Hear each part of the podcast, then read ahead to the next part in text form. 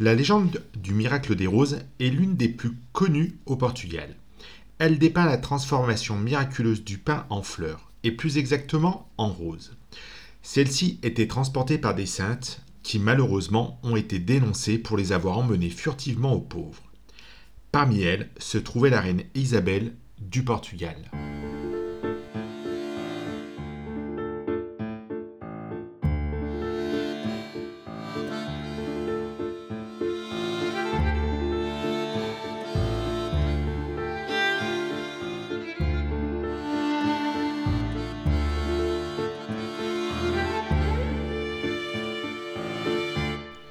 Don Dinis est né en 1261, plus précisément le 9 octobre, à Lisbonne.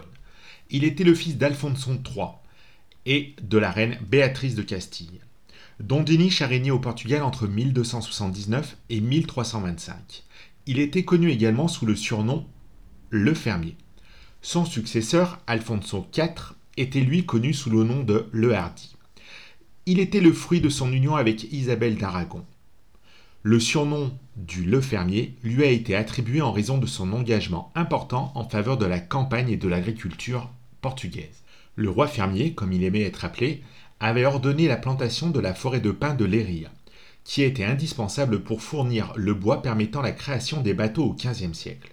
Cependant, le pignal de Léria est antérieur au roi d'Iniche.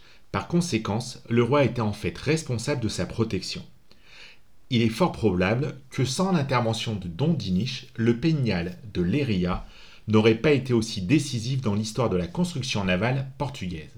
Don Dinis était un roi différent de ses prédécesseurs. Il a montré une préoccupation inhabituelle pour la culture. Le roi poète, comme on l'appelait aussi, aurait écrit 163 poèmes en galicien portugais. C'était un roi intelligent, un homme cultivé, qui a essayé de se montrer comme une personne juste et pieuse. Cependant, cet homme déterminé et intelligent savait être cruel quand il le jugeait nécessaire. Donna Isabelle, son épouse, était connue pour aider les défavorisés, sans que son mari le sache.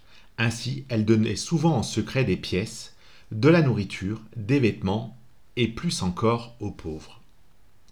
Mais, par un froid matin de janvier, le roi est informé qu'Isabelle est sur le point de partir pour aider les nécessiteux. Don Diniche s'est donc lancé à la poursuite de la reine afin de la prendre en flagrant délit. Quand il l'a vue, il a remarqué qu'elle cachait du pain sur ses genoux. Il lui demanda Que cachez-vous là Une nouvelle aumône? Ce à quoi la reine répondit Seulement des roses pour décorer le nouveau monastère, Seigneur. Mais Don Diniche insista Des roses En janvier Oses-tu mentir à ton roi? Mais Isabelle ne changea pas pour autant son histoire et persista. Vous vous trompez, ce sont des roses en effet, monseigneur. Elle ouvrit ses bras et détacha son vêtement et une série de roses tombe à ses pieds.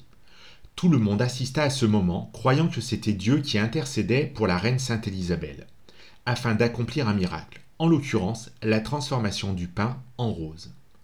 Le roi est resté sans voix et a fini par demander pardon à la reine, qui a poursuivi son intention.